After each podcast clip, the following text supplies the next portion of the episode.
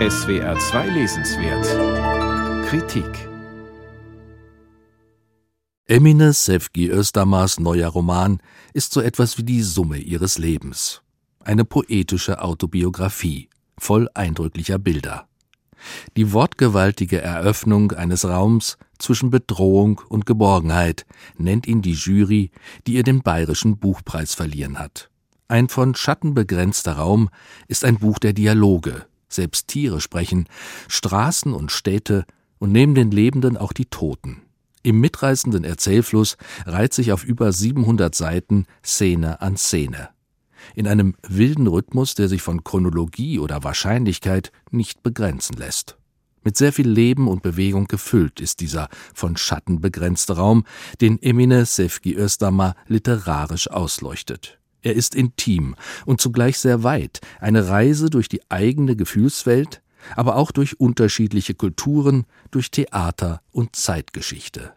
Die Regisseurin, Schauspielerin, Dramatikerin und begnadete Erzählerin gibt Einblick in die vielen Etappen, die sie im Laufe ihres Lebens durchmessen hat.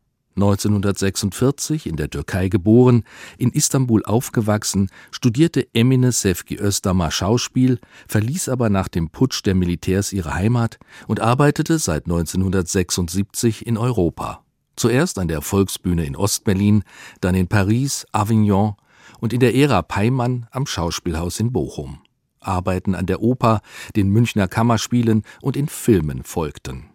In den 1990er Jahren wurde Özdamar mit ihren Romanen Das Leben ist eine Karawanserei und Die Brücke vom Goldenen Horn bekannt. In ihrem neuen Buch literarisiert sie ihr eigenes Leben.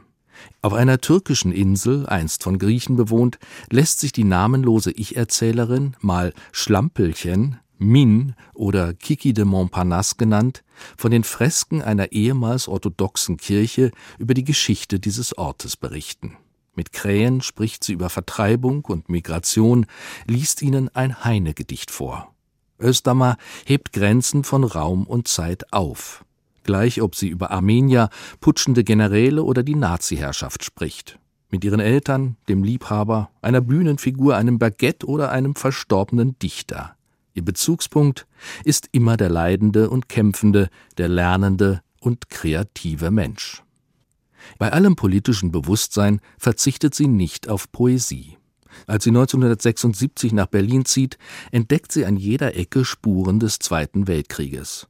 Draculas Grabmal nennt sie die geteilte Stadt. Und doch ermöglicht ihr dieses Berlin der 1970er Jahre ein selbstgewähltes Leben in der Kunst. Das Theater wird der Ich-Erzählerin Lebensspender und zum Spiegel der menschlichen Existenz, ein Emanzipationsbeschleuniger. Sie arbeitet an der Volksbühne im Osten der Stadt mit Benno Besson zusammen, lernt Heiner Müller und Matthias Langhoff kennen, besucht auf dem Dorotheenstädtischen Friedhof die Gräber von Ernst Busch, Bertolt Brecht, später auch Wolfgang Hilbig. Trotz Erfüllung und Anerkennung ihrer Theaterarbeit umgibt sie auch die Einsamkeit der Migrantin, die erst einmal die Rolle der Putzfrau spielen muss. Doch nicht allein Freundinnen und Kollegen, sondern auch Abwesende und Tote helfen der Ich-Erzählerin schließlich, heimisch zu werden. Als ihr Mentor Besson dann in Paris inszeniert, folgt sie ihm, lernt Französisch, nimmt ein Universitätsstudium auf. Deutlich wird der Unterschied zwischen deutscher und französischer Lebensart. Letztlich aber vereint die türkische, auf Deutsch schreibende Erzählerin Emine Sefki Özdamar Einflüsse vieler Kulturen in ihrem Buch.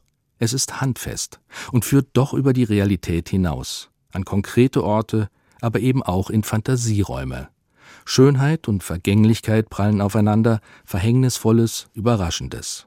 Ein zutiefst humanes Zeugnis für die Möglichkeit, mit Hilfe der Kunst in der Welt heimisch zu werden. Emine Sefki Özdamar, ein von Schatten begrenzter Raum. Surkamp Verlag, 762 Seiten, 28 Euro.